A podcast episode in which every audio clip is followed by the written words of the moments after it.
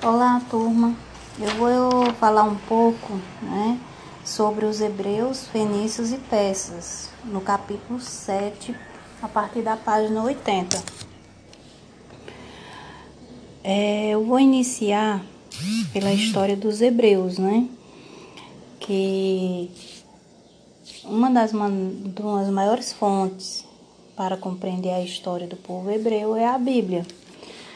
É, são vários as passagens que relatam é, sua, sua origem a partir de Jacó, a escravização concebida pelos egípcios, egípcios a tábua dos Dez Mandamentos e a luta pelo Estado de Israel. Os hebreus, né, também conhecido como israelitas ou judeus, foi intensamente marcada pela migração. Muito do que se sabe sobre os hebreus foi retirado do Antigo Testamento, a primeira parte da Bíblia escrita, né? É, juntamente, como se sabe, da tradição oral hebraica.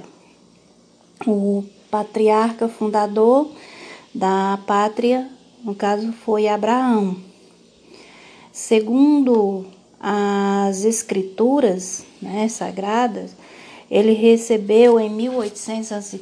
um sinal divino para que abandonasse a religião politeísta e migrasse para Canaã, terra dos cananeus, e atual né, Palestina, onde se localiza hoje o Estado de Israel. É, em aproximadamente né, 1700 a.C., o povo hebreu migra para o Egito, onde é escravizado por cerca de quatro séculos, né? Sendo libertada só a libertação só acontece em 1300 a.C., quando liderado por Moisés e fogem dos faraós. A fuga foi uma possível graça da abertura do Mar Vermelho e é conhecido como Êxodo. Durante a fuga do Egito, Moisés né, recebe a tábua dos Dez Mandamentos no Monte Sinai. Os hebreus peregrinam no deserto por 40 anos até receberem um sinal de Deus para retornar a Canaã, a terra prometida. É, Jerusalém havia sido transformado em um centro religioso pelo rei Davi. Ele é sucedido pelo seu filho Salomão, né, em divisão das tribos em dois reinos, né, o reino de Judá e o reino de Israel. Foi então né, que surgiu a crença do nascimento de um Messias, que uniria os dois povos, né, restaurando então o poder divino sobre o mundo. Entretanto, a primeira diáspora judaica começou em 1721, após a invasão babilônica e a destruição do Templo de Jerusalém. Os romanos invadiram a Palestina no século I, mais precisamente em 70 depois de Cristo, tornando uma um, tornando-se uma província. As rebeliões locais culminaram em mais uma é, expulsão dos hebreus, né? a segunda diáspora. A consequência foi a dispersão do povo hebreu pelo mundo, mas sempre mantendo sua cultura e religião. A unidade desse povo só foi possível em 1948, quando foi criado o Estado de Israel. É, localização dos hebreus. É, o povo hebreu foi marcado pela migração e dispersão.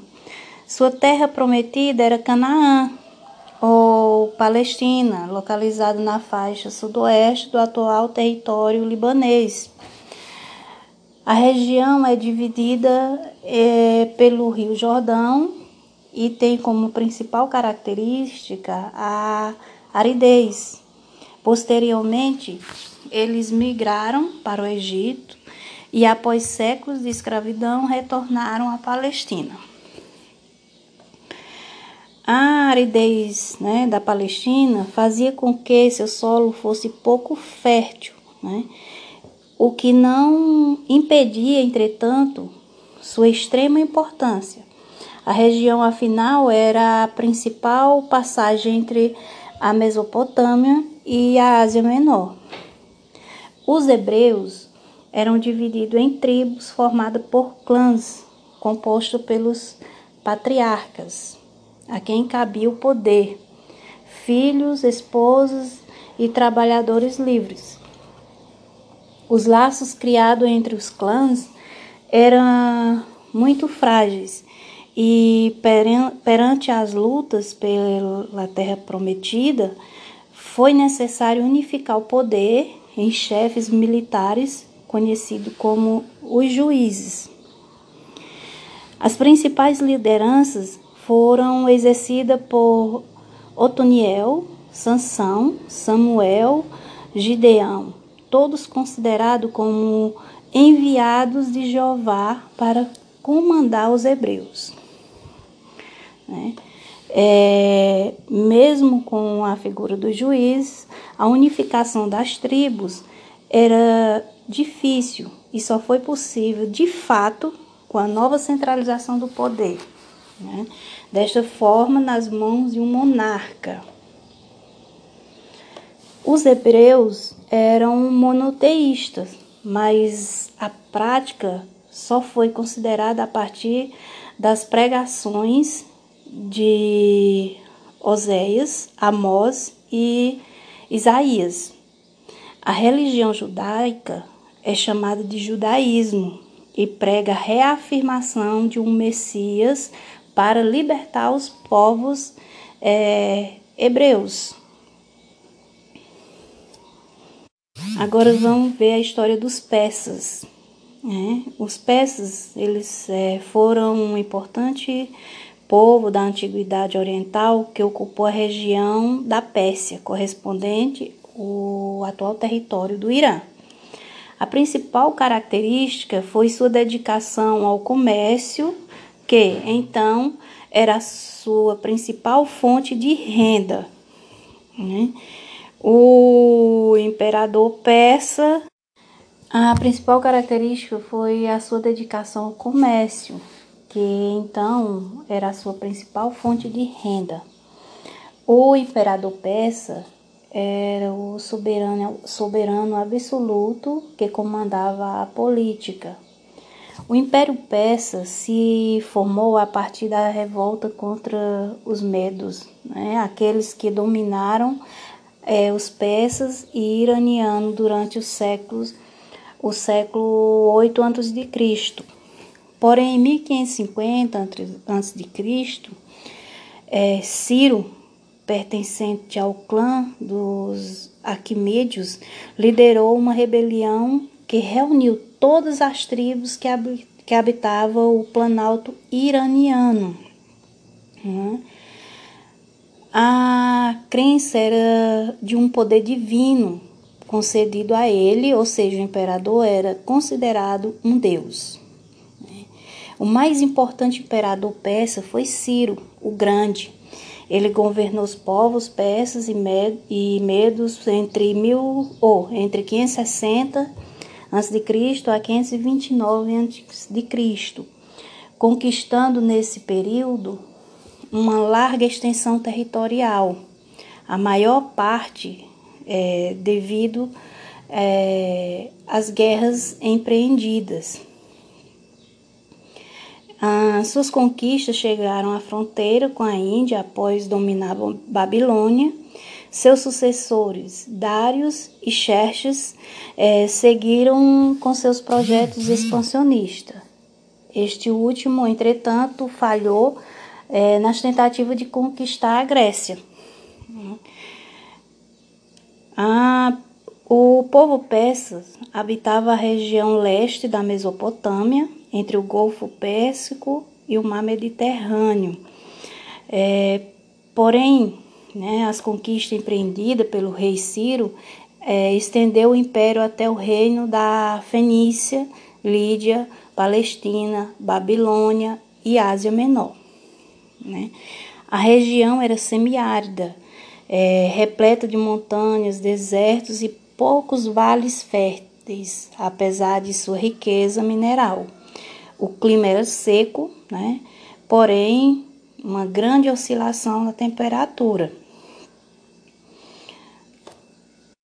A dominação do povo persa permitia aos povos conquistados a conservação de seus costumes, leis, línguas e religião.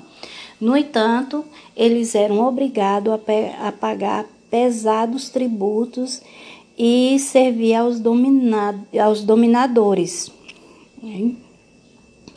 Os persas tinham uma religião dualista denominada zoroastrismo ou, ma, ou masdeísmo. O nome é uma homenagem a Zoroastro, o líder espiritual, profeta e criador da religião.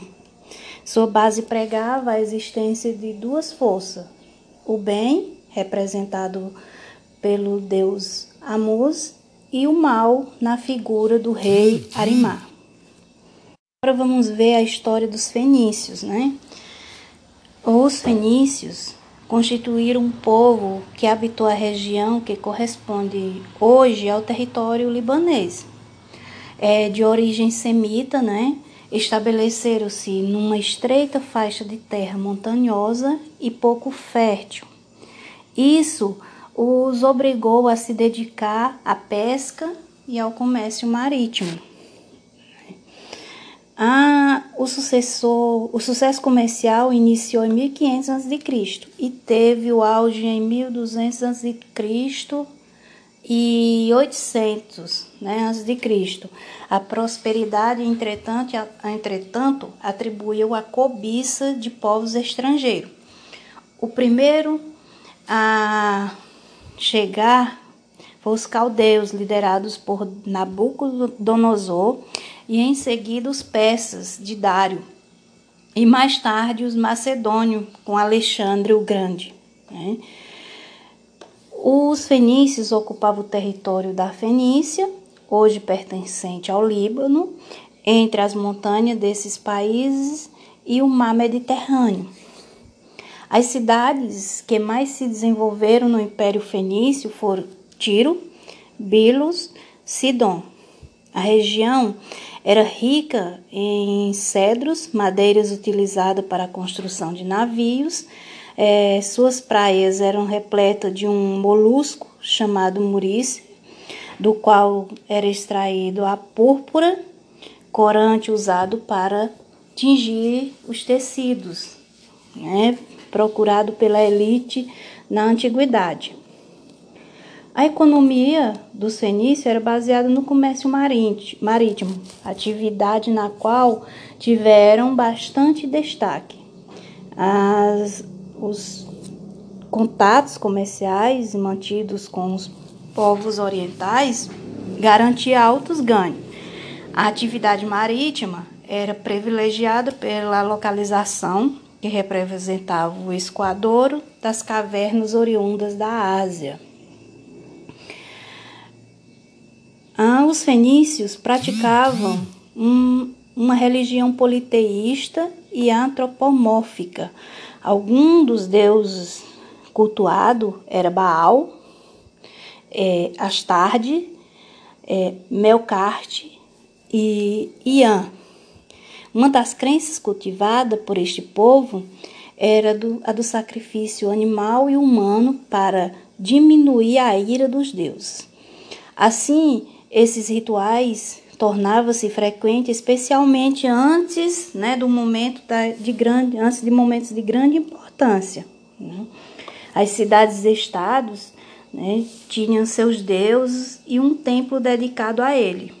A construção era administrada pelos sacerdotes, que guardavam grande importância na sociedade.